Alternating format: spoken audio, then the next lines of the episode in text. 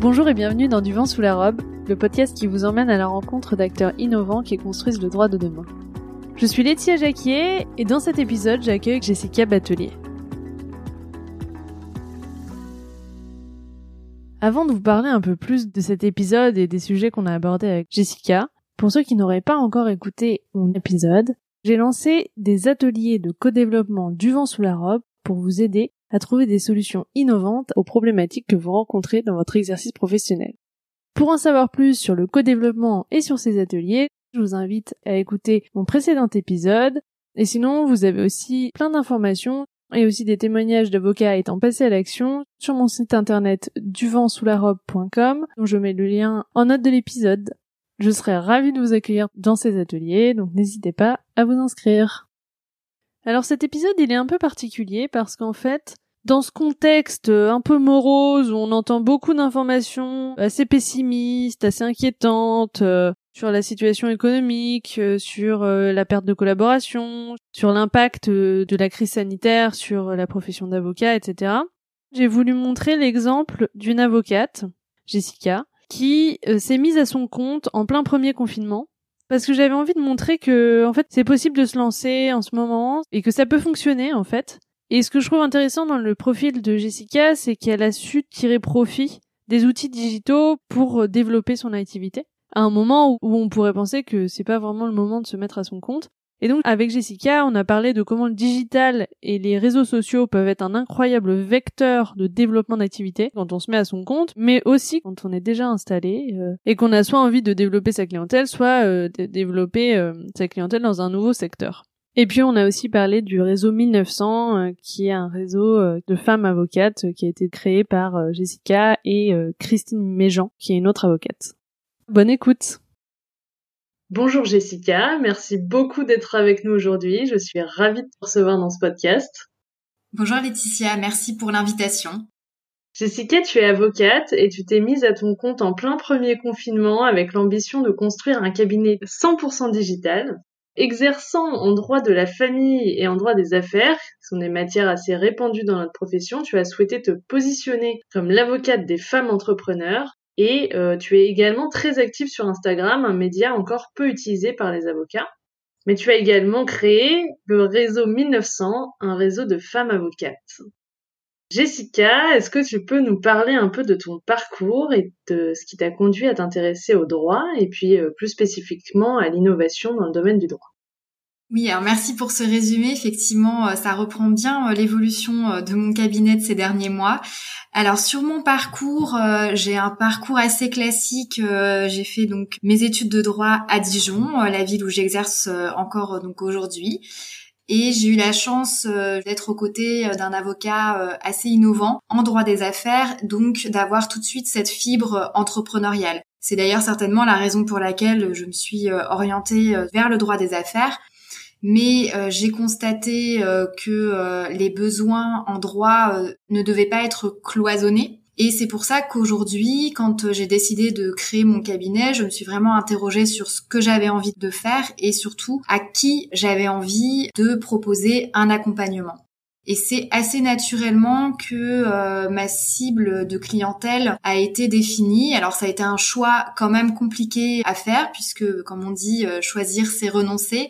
Mais euh, en même temps, ça me paraissait être une évidence aussi bien de par mon expérience personnelle que de par finalement la composition même de ma clientèle. Et c'est ainsi que j'ai choisi de m'adresser essentiellement, ce n'est pas exclusif, mais en tout cas essentiellement à des femmes qui se retrouvent dans des situations de transformation aussi bien personnelles que professionnelles puisque j'ai constaté que souvent euh, un divorce pouvait entraîner vers une reconversion professionnelle ou inversement. Et donc c'est là où cette double casquette, puisque je me suis formée au droit de la famille sur le tas en étant euh, collaboratrice euh, auprès d'une avocate qui faisait essentiellement donc cette matière, et je me suis dit ben, autant optimiser, autant parier sur ces deux casquettes et trouver une façon de les lier et c'est comme ça qu'aujourd'hui, je construis cet accompagnement global pour mes clientes.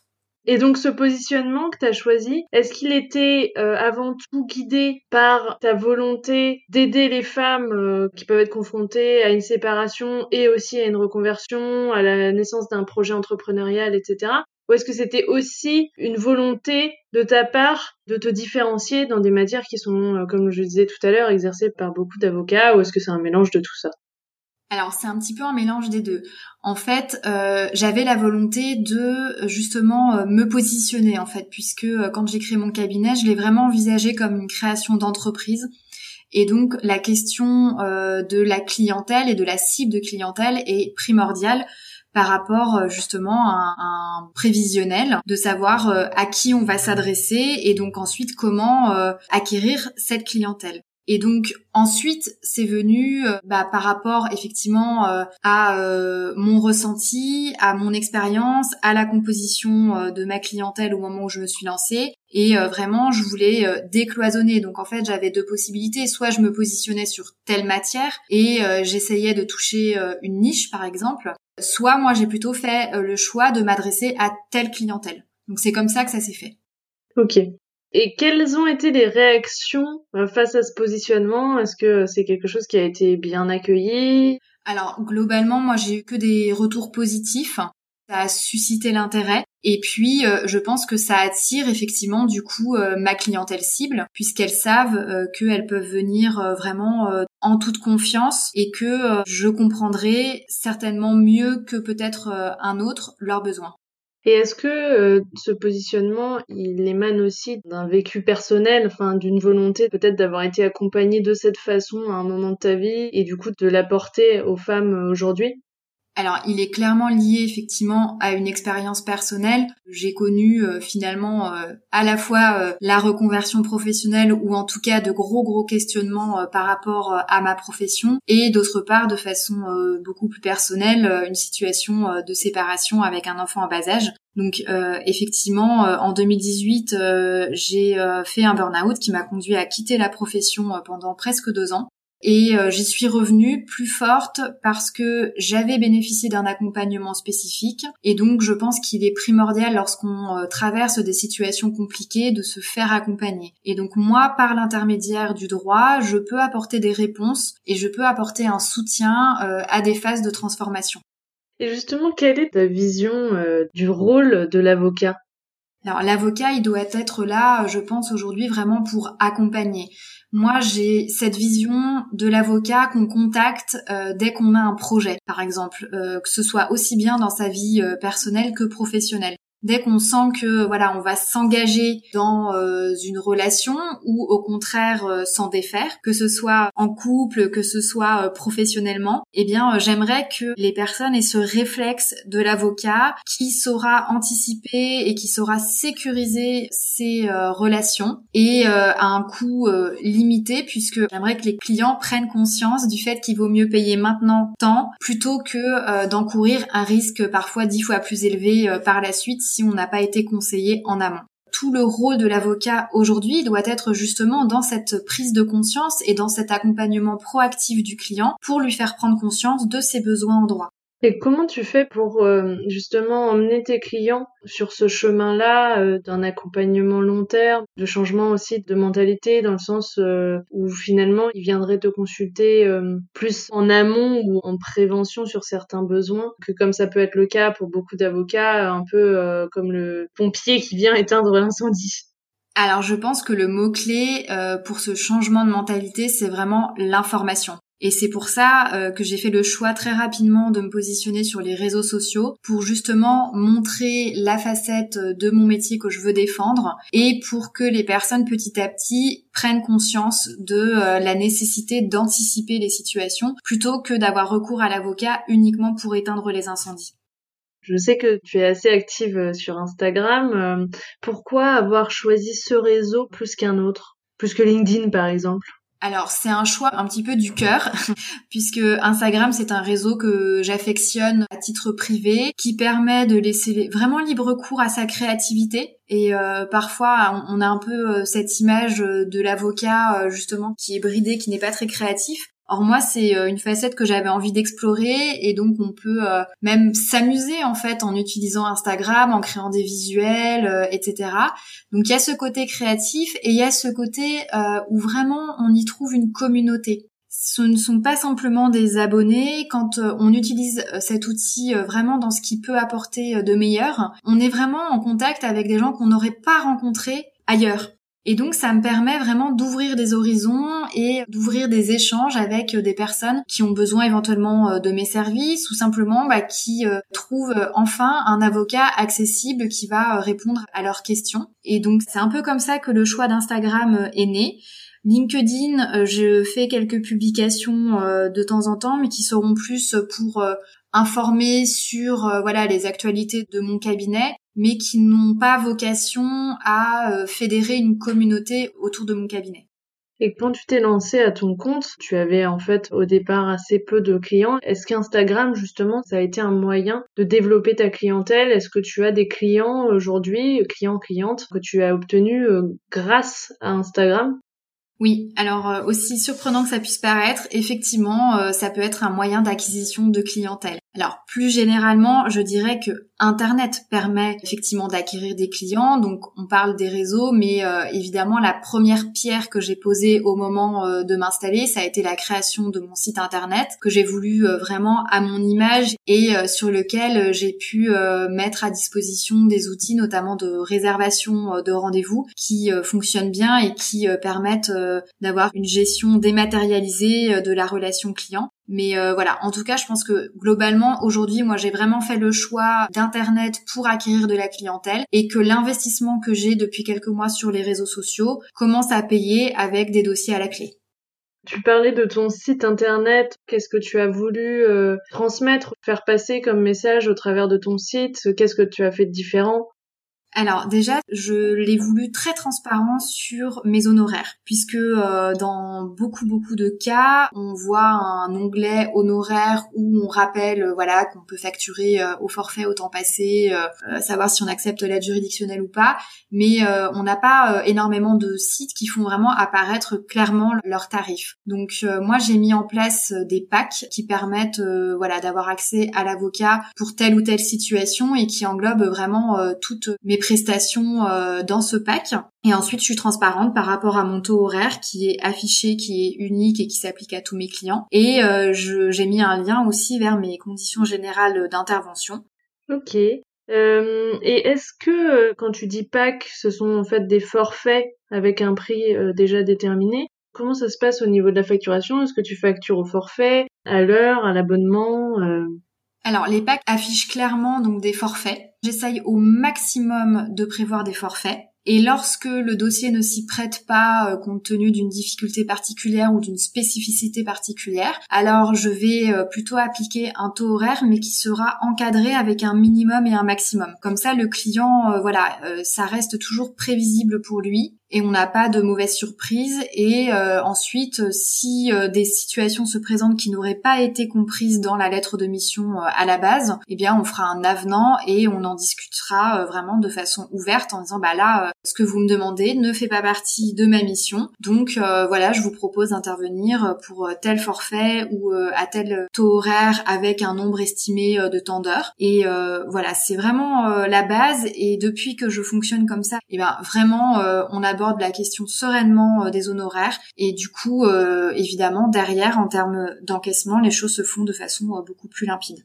Et est-ce que tu mets à disposition de tes clients sur ton site internet des ressources, par exemple, je sais pas, des fiches juridiques sur un élément donné, enfin des éléments juridiques qui peuvent les aider, qui sont pas évidemment une consultation juridique, mais qui sont des éléments d'information juridique?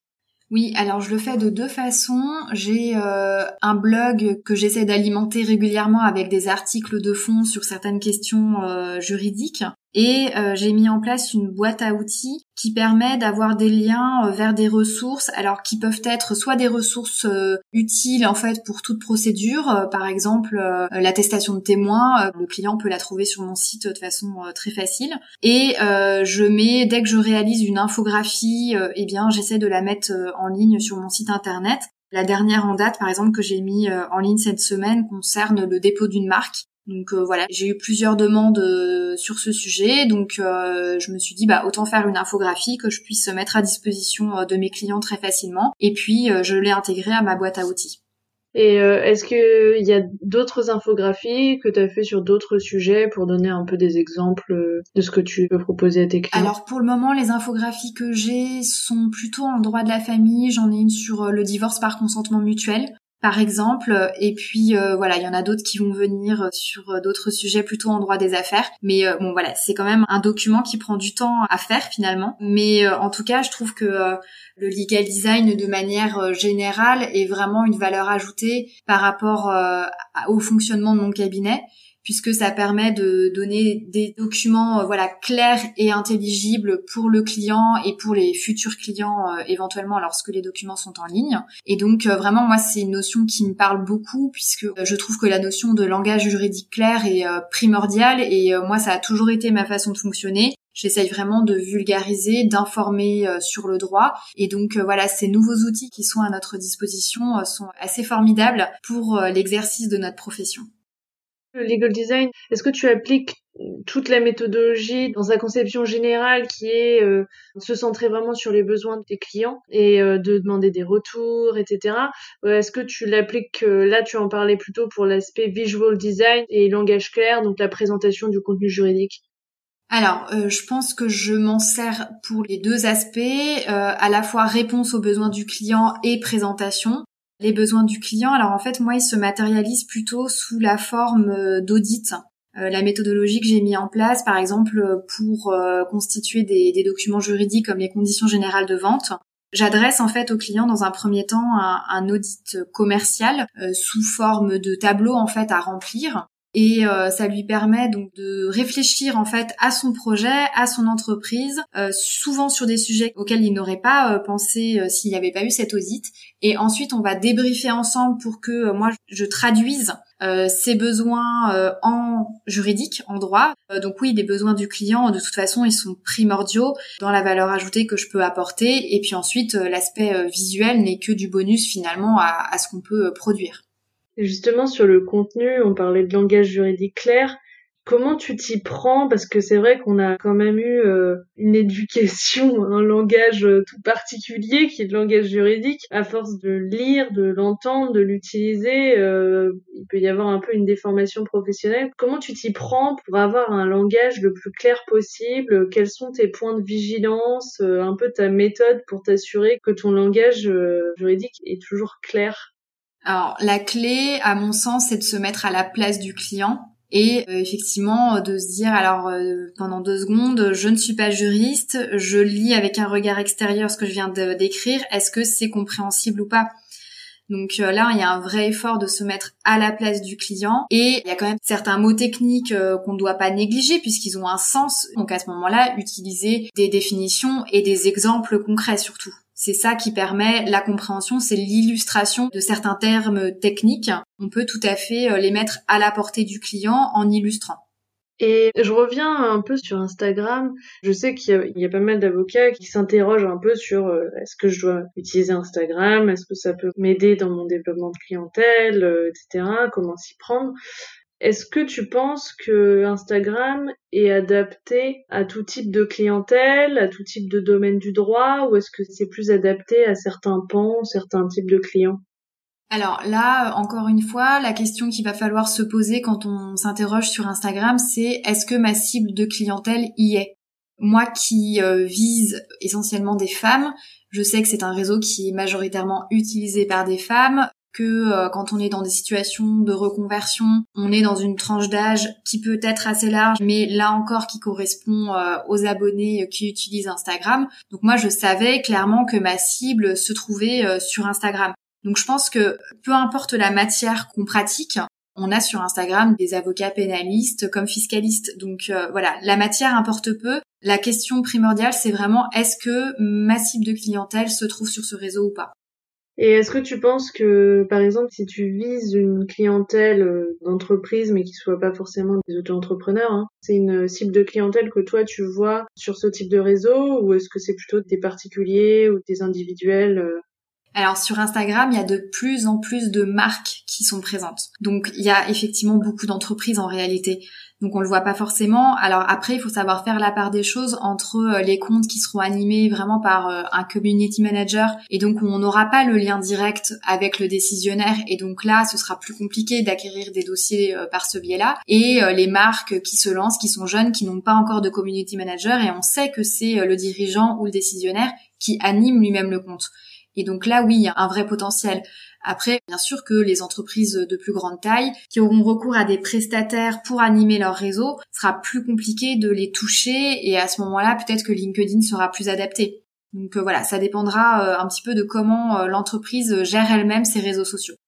Et est-ce que tu peux nous donner des conseils, des astuces pour une communication réussie sur Instagram? Parce que la communication, elle est assez différente sur Instagram que par exemple sur LinkedIn. Oui, alors ce qui n'est pas vraiment une astuce mais un conseil, c'est vraiment l'authenticité. C'est le mot-clé qui revient très très souvent quand on parle d'Instagram et c'est ce que les personnes attendent, c'est de montrer les dessous du métier, de montrer le quotidien euh, de l'avocat, de montrer qu'on n'est pas juste avocat, que j'ai aussi euh, une vie euh, de maman, euh, que j'ai aussi des week-ends, que j'ai aussi des moments où ça va pas, des moments où ça va bien, et toujours impliquer la communauté en leur posant des questions, en leur demandant leur avis sur tel ou tel post ou publication qu'on fera. Donc voilà, il faut vraiment avoir ce rapport de proximité et d'authenticité avec sa communauté. Donc finalement, euh, ce que tu dis, c'est que quand tu communiques sur Instagram, il faut quand même être prêt aussi à montrer qui on est, à montrer un peu de sa vie personnelle, enfin pas uniquement son image professionnelle. Alors, il faut quand même se fixer des limites. Moi, je trouve que c'est important euh, de ne pas euh, totalement mélanger, mais on peut voilà euh, juste le dire, le suggérer sans forcément mettre des photos de ses enfants sur Instagram. Ça d'ailleurs, moi, je le déconseille. Donc vraiment, il faut être clair avec ses limites sur ce que je montre, ce que je montre pas. Moi, par exemple, je travaille beaucoup à la maison, donc voilà, ça m'amuse de mettre des photos de mes chats. Les chats, ça marche bien sur Instagram. Mais en revanche, je n'ai jamais publié une seule photo de mon fils euh, sur Instagram parce que ça, c'est une limite que je refuse de franchir.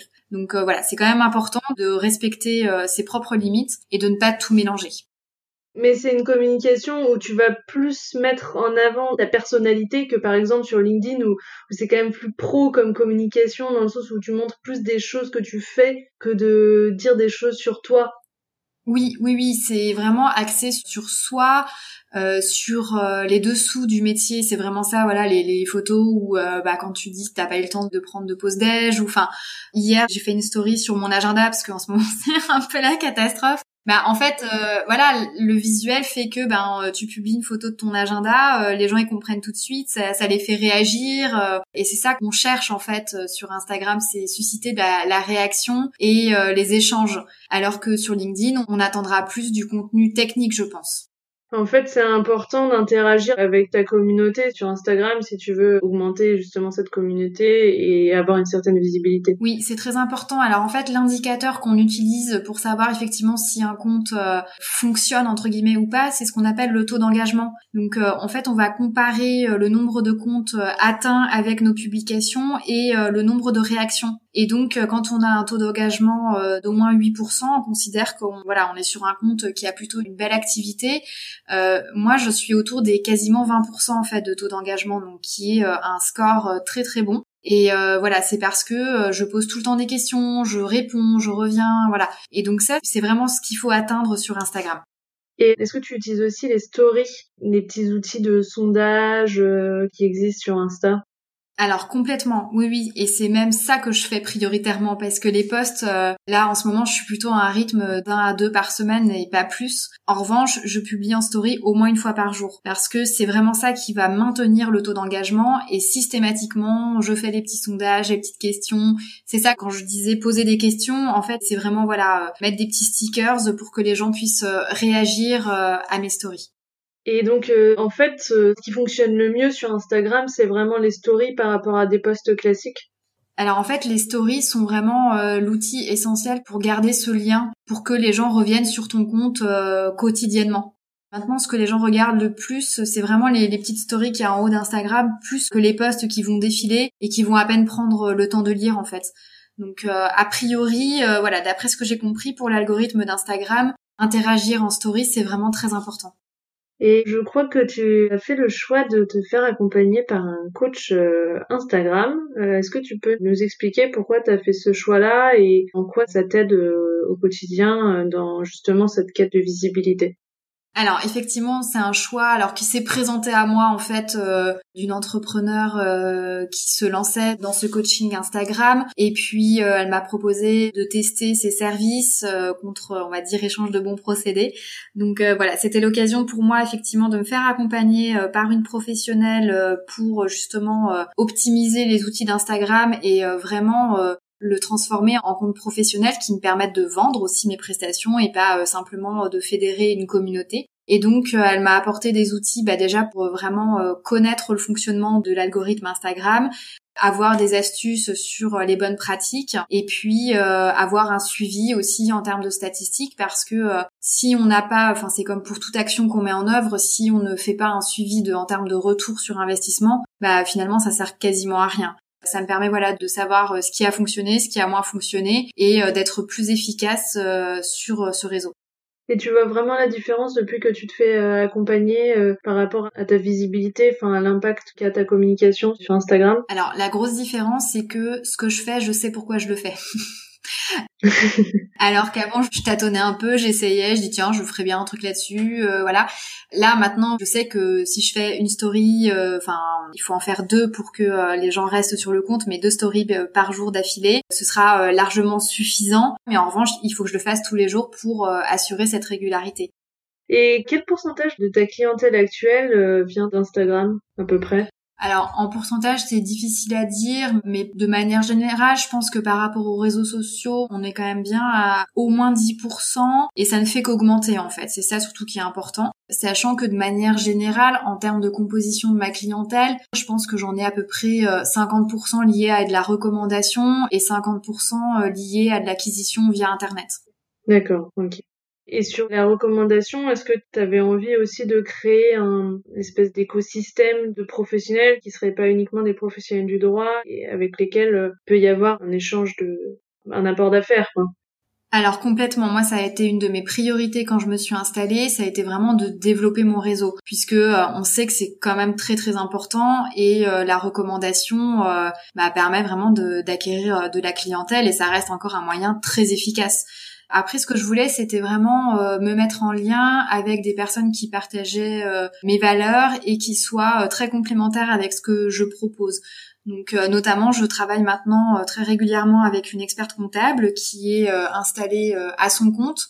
Et donc, on s'apporte mutuellement des dossiers. On a vraiment une vision assez similaire de nos métiers respectifs. Euh, ce qui fait que ça fonctionne très bien. J'ai aussi euh, une notaire et donc euh, voilà, ça permet une fois encore de faire des apports réciproques de dossiers et voir aussi de s'appeler aux besoins sur telle ou telle problématique un petit peu technique et ça permet d'obtenir des réponses rapides sur certains sujets. Donc ça c'est voilà, ça reste vraiment primordial mais j'avais à cœur de développer mon propre réseau avec mes valeurs. Et euh, alors LinkedIn et les réseaux sociaux ont aidé euh, dans cette création du réseau parce que bah, pour apprendre à connaître des personnes, euh, bah, il faut aussi voir ce qu'ils publient. Donc ça m'a aidé à constituer ce réseau, mais qui est aujourd'hui un réseau physique plutôt local.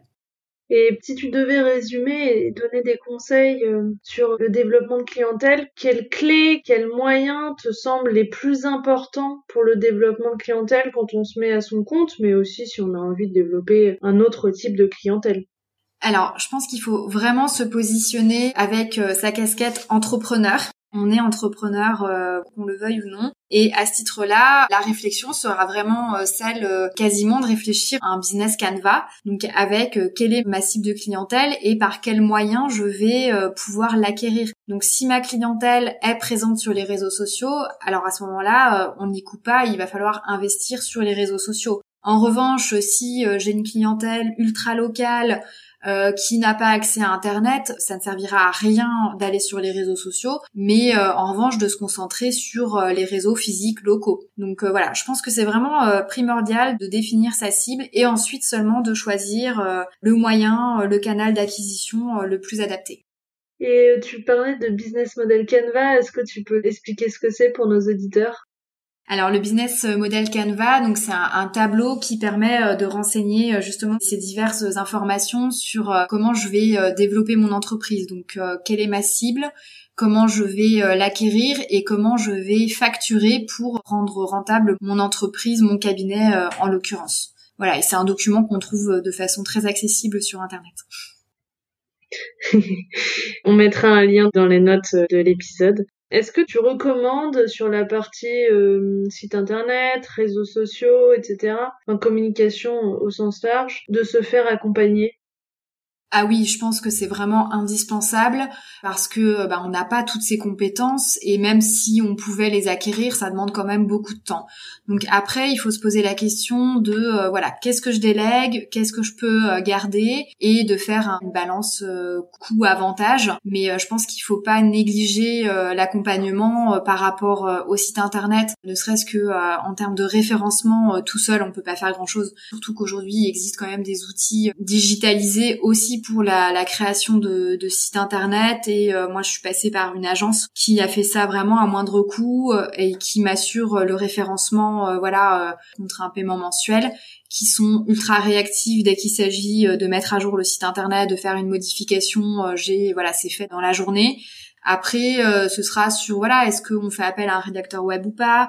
Est-ce que par rapport à l'animation des réseaux sociaux, je me rends compte que ma cible est sur tel réseau, mais alors vraiment moi j'ai pas du tout envie de passer du temps à m'investir, bah à ce moment-là peut-être prendre les services d'un community manager. Donc voilà, il faut poser ça sur le papier, voir où sont euh, nos forces, nos faiblesses, euh, les coûts, les avantages, et puis euh, prendre les décisions, mais se faire accompagner dans tous les cas, c'est primordial.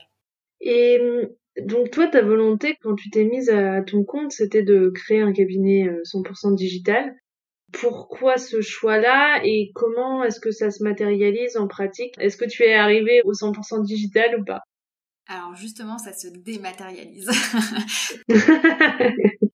J'ai vraiment un cabinet dans la poche, hein, c'est-à-dire que j'ai un logiciel sur lequel euh, figurent euh, tous mes dossiers. Je n'ai absolument aucun dossier papier euh, dans mon bureau. Donc ça, je pense que c'est la première pierre qui fait que j'ai un cabinet plutôt dématérialisé que digitalisé. Après la digitalisation, elle se fait en fait finalement euh, via euh, mon site internet qui euh, va permettre non seulement donc de prendre des rendez-vous en ligne, alors j'avais testé pendant quelques mois le paiement en ligne des packs, mais en fait les clients ont besoin quand même d'avoir un premier contact avec moi, donc je propose toujours un rendez-vous gratuit de 15 minutes pour avoir ce contact et ensuite seulement adresser une lettre de mission si la personne veut effectivement souscrire à mon accompagnement. Mais en tout cas, voilà, la digitalisation ou la numérisation, elle se fait vraiment pour le cabinet 100% dématérialisé et pour la relation client qui sera très facilitée par les moyens de communication, on va dire entre guillemets euh, moderne, mais sur WhatsApp, sur les réseaux sociaux. Euh, je pense que c'est sur ces outils-là euh, qui permettent aux clients de m'avoir rapidement et sur cette relation client qui peut être vraiment facilitée par quelques outils à mettre en place. Tu parlais de cet outil que tu utilises pour la gestion de tes dossiers, enfin que tu cette application. quel outil tu utilises? Alors le logiciel métier que j'utilise c'est Adaps qui permet euh, vraiment de générer les dossiers, d'avoir euh, la boîte mail intégrée et donc euh, en un clic d'intégrer tel mail qui arrive dans tel dossier. Et quand j'ouvre le dossier, donc j'ai vraiment tous les mails qui sont là, qui permettent d'intégrer très facilement les documents. voilà, donc j'ai vraiment l'arborescence par dossier, comme si j'avais des cotes papier en fait, mais tout est présenté de façon très claire. Alors après, voilà, il y a des choses qui sont encore perfectibles parce que ben au quotidien, moi j'utilise évidemment beaucoup le téléphone et euh, la prise de rendez-vous euh, avec euh, Calendly qui permet d'automatiquement se caler, programmer un rendez-vous sur mon agenda en fonction de mes disponibilités et de se synchroniser réciproquement. On peut mettre un calendrier de disponibilité, par exemple que ça ne commence jamais avant 9h ou que le soir ça finisse toujours avant 19h. Donc ça on peut programmer en fait des plages de disponibilité mais ensuite ça synchronise vraiment par rapport à l'agenda tel qu'il est rempli. Donc euh, ça c'est absolument euh, formidable et tous les clients à qui j'envoie le lien vers Calendly me disent mais c'est génial puisqu'on n'a pas besoin de passer 10 minutes au téléphone pour euh, trouver une date qui corresponde. voilà, ils, prennent la date qui les arrange par rapport à mes disponibilités. Donc c'est rien à mettre en place. On n'a même pas besoin d'avoir un site internet en fait. Suffit d'avoir une page Calendly, d'envoyer le lien au client et c'est un gain de temps vraiment énorme je trouve. Hein. Et sur Adapt, quelles autres fonctionnalités il y a dont tu te sers au quotidien et qui peuvent représenter un gain de temps alors l'autre fonctionnalité que je vois, c'est l'outil de facturation et de suivi en fait euh, des éléments à facturer parce que euh, automatiquement quand on ouvre un dossier, il y a un compteur qui se met en route et donc euh, on peut très facilement enregistrer le temps effectivement passé dans chaque dossier. Donc après on peut choisir que ce soit du temps dit facturable ou au contraire non facturable parce qu'on aura déjà un forfait de prévu. Mais ensuite ça crée des éléments à facturer et donc on peut vraiment avoir un suivi très précis euh, de la facturation et générer des factures euh, en deux trois clics. En termes de facturation, l'outil il est très efficace. Quels autres euh, outils digitaux tu utilises Tu utilises pas Zapier? Alors oui, Zapier. Alors ça c'est en train d'être mis en place parce qu'effectivement, par exemple, l'idée c'est que quand une personne prend un rendez-vous sur le Calendly, si c'est une personne que je n'ai pas euh, déjà enregistrée dans mes contacts, que automatiquement une fiche euh, de nouveaux contacts se crée. Je pense qu'il faut quand même prendre ce temps à un moment donné de se poser, de dire euh, voilà quels outils je mets en place, là où ça me fait perdre du temps, là où ça me fait gagner, et puis du coup bah qu'est-ce que je peux encore améliorer pour gagner en efficacité. Et donc vraiment là les outils numériques sont formidables par rapport à ça. Est-ce que tu utilises des outils de, entre guillemets, justice prédictive, même si ce terme est très débattu? J'ai intégré en fait euh, le programme euh, Jeunes avocats de Predictis qui me permet pendant un an de tester l'outil et euh, de voir ce que ça peut apporter à mon cabinet. Alors, l'outil est formidable. Sincèrement, voilà, ça permet d'éditer des rapports de jurisprudence quand on a une problématique donnée, etc. Donc je trouve que pour quelqu'un qui fait beaucoup de judiciaire ou qui est euh, beaucoup en, en précontentieux, qui s'interroge sur l'opportunité ou pas de faire un procès, ce sont vraiment des outils euh, absolument formidables. Moi, au quotidien, j'avoue que je ne l'utilise pas euh, si fréquemment que ça parce que vu ma pratique, j'ai moins recours à ces outils de justice dites prédictives. Et est-ce que tu peux nous parler un tout petit peu plus, parce que ça peut intéresser aussi d'autres auditeurs euh, qui se mettraient à leur compte, de ce programme de préditis pour les avocats qui se lancent? Oui, bien sûr. Alors en fait, ce programme, il permet d'accéder à toutes les formations qui sont mises en ligne par Predictis, un livre blanc euh, pour les cabinets qui se lancent, donc les programmes de formation euh, liés vraiment à la création de cabinets, à la communication, au marketing, etc. Et surtout, bah, le gros avantage, en fait, c'est que ça permet d'avoir un tarif extrêmement privilégié pendant les deux premières années. Euh, la première année, c'est une réduction de 90%. Donc voilà, euh, ça c'était un vrai coup de pouce quand je me suis lancée.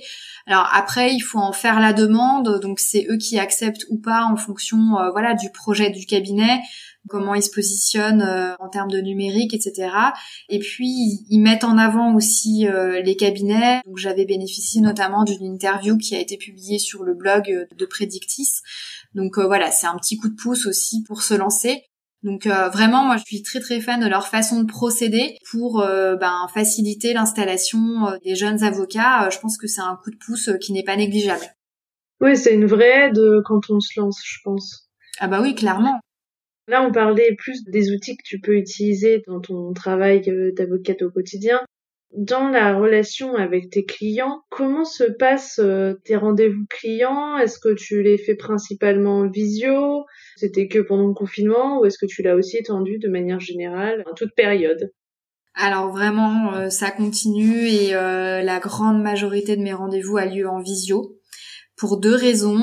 Euh, bah déjà parce que c'est facile et que on n'a pas à se déplacer, donc mine de rien, c'est quand même un gain de temps. Et puis parce que finalement, bah, notamment grâce aux réseaux sociaux, parce que ça je sais que je l'aurais pas euh, juste par la recommandation, j'ai des clients en fait euh, de plus en plus un petit peu dans toute la France. Donc là, clairement, euh, le déplacement n'est pas envisageable. Enfin, ce serait une perte de temps aussi bien pour eux que pour moi. Donc la visio euh, pour un premier rendez-vous euh, client, euh, c'est 9 cas sur 10. Mais en tout cas, soit par téléphone, soit par visio, le contact se fait bien. Quand on peut faire un rendez-vous au cabinet, je le fais aussi, hein. évidemment, j'en propose quand les personnes sont de Dijon, parce que, ben, mine de rien, pour établir une relation de confiance, le fait de se voir aide. Mais la visio n'est pas un frein. Et tu disais que ce sont les réseaux sociaux qui t'ont permis de développer une clientèle nationale et non plus euh, locale. Donc tu as vraiment vu la différence du fait de ton utilisation des réseaux sociaux et de ton investissement sur les réseaux sociaux alors complètement, puisque les réseaux sociaux, du coup, par définition, il n'y a pas de frontières, hein, donc on est vraiment sur euh, une cible euh, plutôt nationale.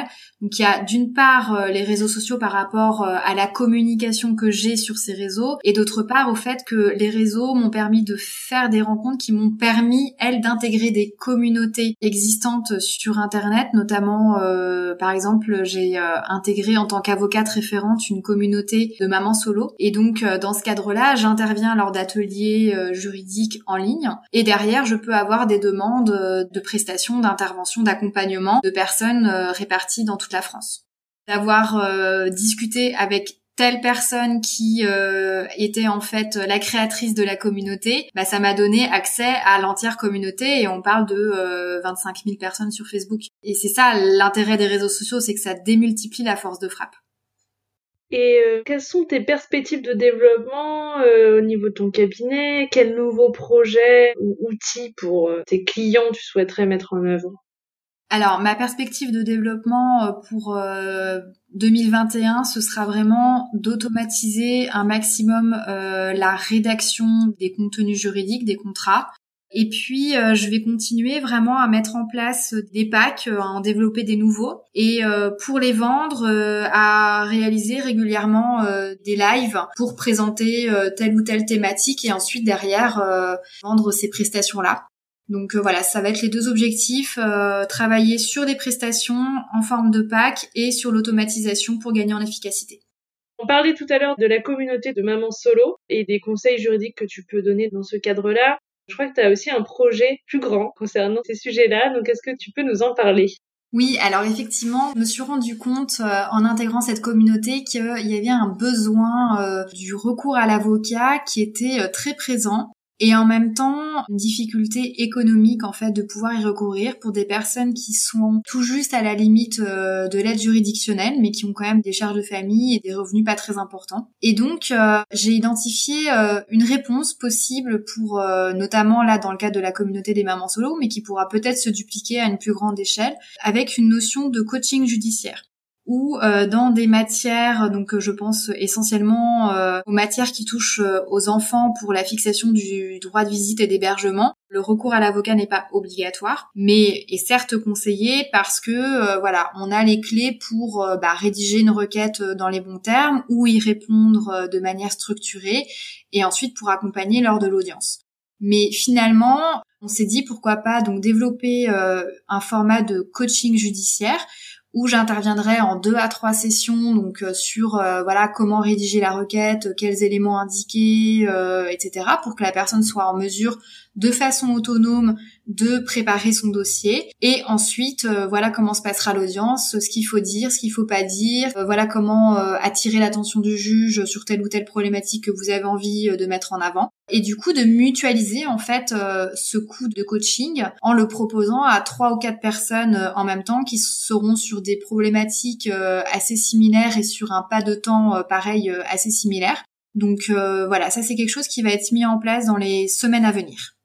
Tu as, euh, ça fait le lien avec ma prochaine question, tu as créé également, euh, comme je disais en intro, le réseau 1900, qui est un réseau de femmes avocates. Euh, est-ce que tu peux nous en parler, nous expliquer ce que c'est et ce qui t'a conduit à, créer ce réseau-là?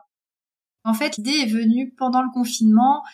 justement en parallèle de mon installation seule à titre indépendant, je ne voulais pas non plus me retrouver isolée. En plus de ça, donc j'avais euh, eu des conversations euh, vraiment très bienveillantes et très constructives avec certaines consoeurs sur les réseaux sociaux et notamment Instagram. Et puis depuis plus d'un an, été, je suis toujours d'ailleurs adhérente d'une collective de femmes à Dijon et euh, les événements auxquels j'avais participé m'avaient euh, vraiment euh, animée. et donc du coup, j'ai eu cette idée à un moment donné de l'appliquer vraiment au réseau d'avocates.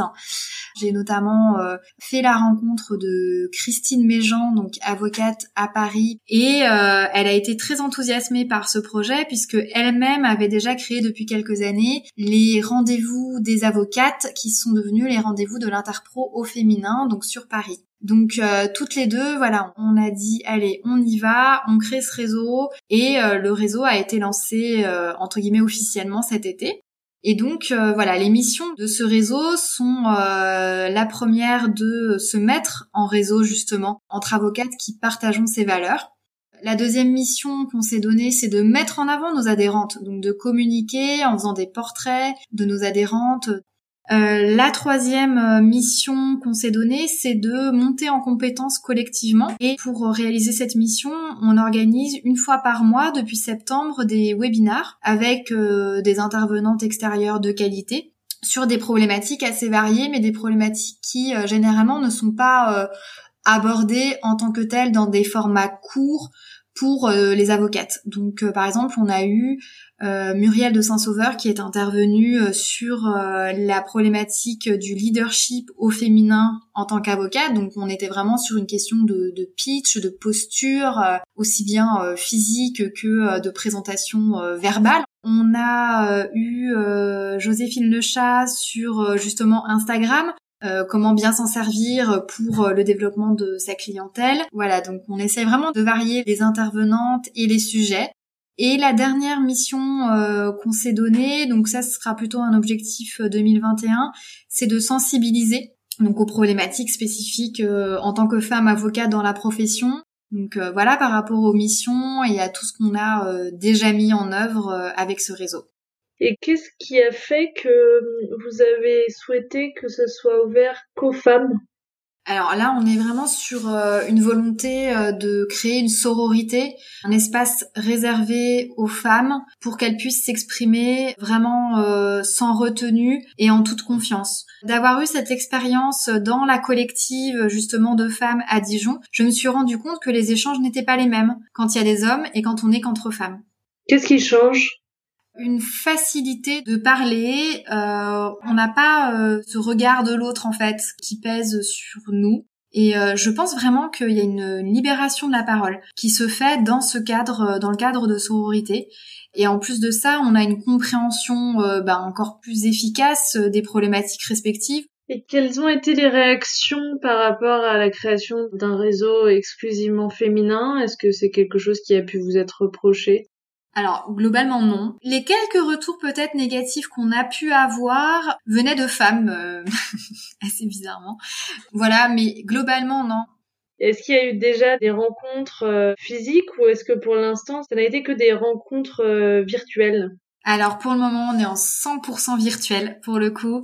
En fait, il y a deux raisons. Hein. Il y a d'une part, bon, bah, des situations de confinement qui font que ça rendait les déplacements quand même plus compliqués et puis aussi euh, du fait de l'éloignement en fait de chacune puisque euh, c'est un réseau qui a tout de suite eu vocation euh, à se développer sur tout le territoire de la France. Et donc du coup c'est compliqué d'organiser des rencontres ou alors on en exclurait d'office. Donc finalement pour le moment pour apprendre à se connaître le virtuel fonctionne très bien. Et donc c'est pour ça qu'on a mis en place au mois de novembre deux ateliers alors dits de co-développement mais sont plutôt des moments qui permettent de faire connaissance tout simplement. Et euh, de parler de euh, sa priorité du moment par rapport euh, au développement de son cabinet tu disais ce qu'on appelle des ateliers de co-développement, mais finalement c'est des rencontres plus où chacun exprime ses priorités, etc. Oui, alors effectivement, comme justement on doit créer du lien, hein, donc la priorité c'était vraiment de, faire connaissance et de créer du lien. Donc déjà de raconter un tout petit peu son parcours en fait, où on en est par rapport à son activité, et puis ensuite sur les problématiques, ça nous a permis déjà de déterminer en fait un certain nombre de points communs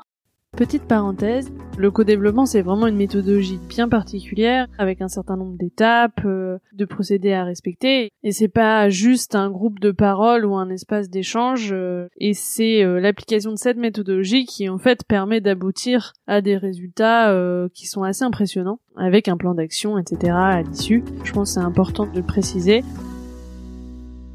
Et sur quelle note tu voudrais terminer cette interview? Sur une note d'espoir? Toujours euh, voilà euh, rester optimiste parce que je sais que euh, on a quand même une profession avec de nombreux confrères et consorts en souffrance. Donc je pense que c'est pas une situation qu'on doit accepter mais au contraire qu'on doit prendre à bras le corps être proactif et vraiment innover et changer pour faire perdurer notre métier et pour mieux le vivre. Donc euh, voilà, être fidèle à ses valeurs, à innover rester optimiste. Euh, et puis quand même aussi, petit message peut-être à, à, faire passer euh, quand on parle d'entrepreneuriat, quand on parle d'innovation, on n'oublie pas qu'on est quand même avant tout avocat et qu'on a le droit et même l'obligation aujourd'hui d'interpeller et d'agir euh, contre des lois liberticides et contre euh, tout ce qui est en train de se passer aujourd'hui de façon politique et qui touche, qui atteigne directement les droits les plus fondamentaux de tous les citoyens. Merci beaucoup Jessica, merci pour euh, nos échanges. Euh, je te souhaite euh, beaucoup de réussite dans le développement de ton activité. Bah, merci à toi de m'avoir donné cette opportunité de m'exprimer aussi longuement. j'espère que les auditeurs auront écouté jusqu'au bout parce que je pense que les derniers messages étaient quand même importants. Et puis voilà, en tout cas, c'est un grand plaisir d'avoir enregistré ce podcast avec toi parce que bah, c'est aussi novateur et donc ça correspond tout à fait à ma vision des choses. Merci beaucoup Jessica. À bientôt. Voilà, c'est terminé pour aujourd'hui. J'espère que l'épisode vous a plu. N'hésitez pas à me faire des retours sur cet épisode, me dire si ça vous a aidé, si vous trouvez que c'est intéressant, si le format vous plaît. Si le podcast vous plaît, n'hésitez pas à me mettre une très bonne note, de préférence 5 étoiles sur iTunes, ça m'aidera beaucoup, et à parler du podcast autour de vous. Si vous avez des questions, ou si vous voulez donner votre avis, ou si vous avez envie de partager votre point de vue sur tous ces sujets d'innovation, N'hésitez pas, vous pouvez le faire sur les pages du vent sous la robe sur les réseaux. Donc il y a une page sur Instagram, une page sur Twitter, une page sur LinkedIn, une page sur Facebook et sinon sur le site internet, sur la page dédiée à chaque épisode, vous avez la possibilité de laisser des commentaires. C'est vraiment fait pour ça, ça peut être très intéressant de débattre sur ces sujets, donc n'hésitez pas. Et sinon je vous donne rendez-vous dans 15 jours pour le prochain épisode. À bientôt!